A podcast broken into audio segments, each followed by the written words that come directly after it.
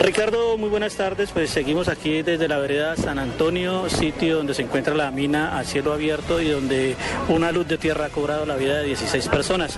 Se encuentran algunos de los mineros aquí, barequeros, que trabajan en estos sitios totalmente peligrosos. ¿Cuál es su nombre, señor? Aníbal. ¿Aníbal qué? Zamorano.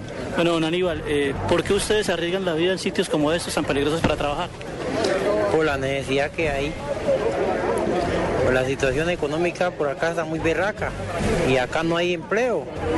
Por acá muy poquito es el que tiene cualquier empleito por ahí en las administraciones, algo así, pero por acá no hay una forma de, de una persona decir, bueno, tengo un, un trabajo, tengo un sueldo, sino que la gente siempre corre por acá a buscar el peligro porque ese es el medio ellos de uno sostenerse, muchos que tienen hijos pequeñitos, se levantan, hay gente que no tiene ni con qué darle un café al hijo, entonces eso lo manda a, esto.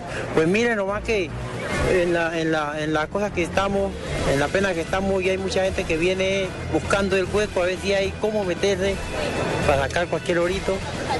¿Ah? Esta es la necesidad, es muy berraca. Ustedes que están allá en ese hueco de 30 metros de profundidad con paredes altas que en algún momento se les puede venir encima, ¿qué siente? ¿Qué piensan en ese momento? Pues cuando uh, uno encomendarse a Dios y meterse a, a lo que suceda, porque pues uno cuando entra a trabajar allá, pues lo único que está pensando es sacar el orito.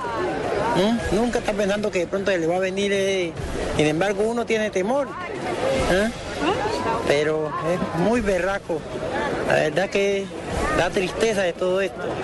Bueno, por acá también se encuentra otra de las señoras. Señora, eh, ¿cuál es su nombre, señora? Ah, mi nombre es Ana Irma Corón. ¿Usted también barequea?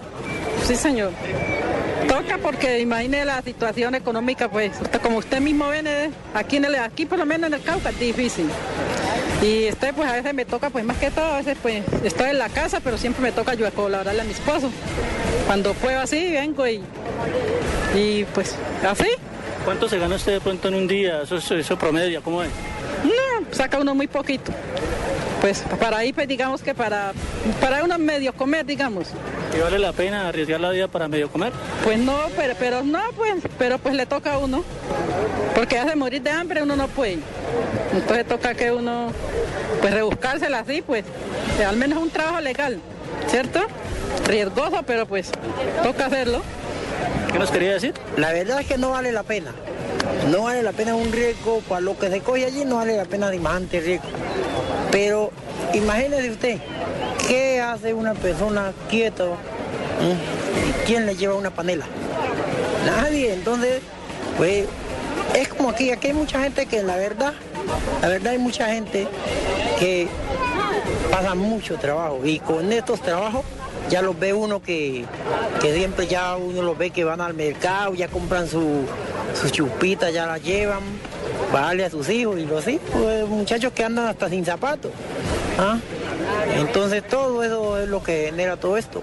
Dos historias, Ricardo, que se convierten en el común denominador de todos los eh, de los cientos o miles de barequeros que llegan a minas como estas aquí en el municipio de Santander de Quilichao a arriesgar sus vidas. Todo porque no tienen otra oportunidad de empleo, otra cosa que hacer para sustentar a sus familias.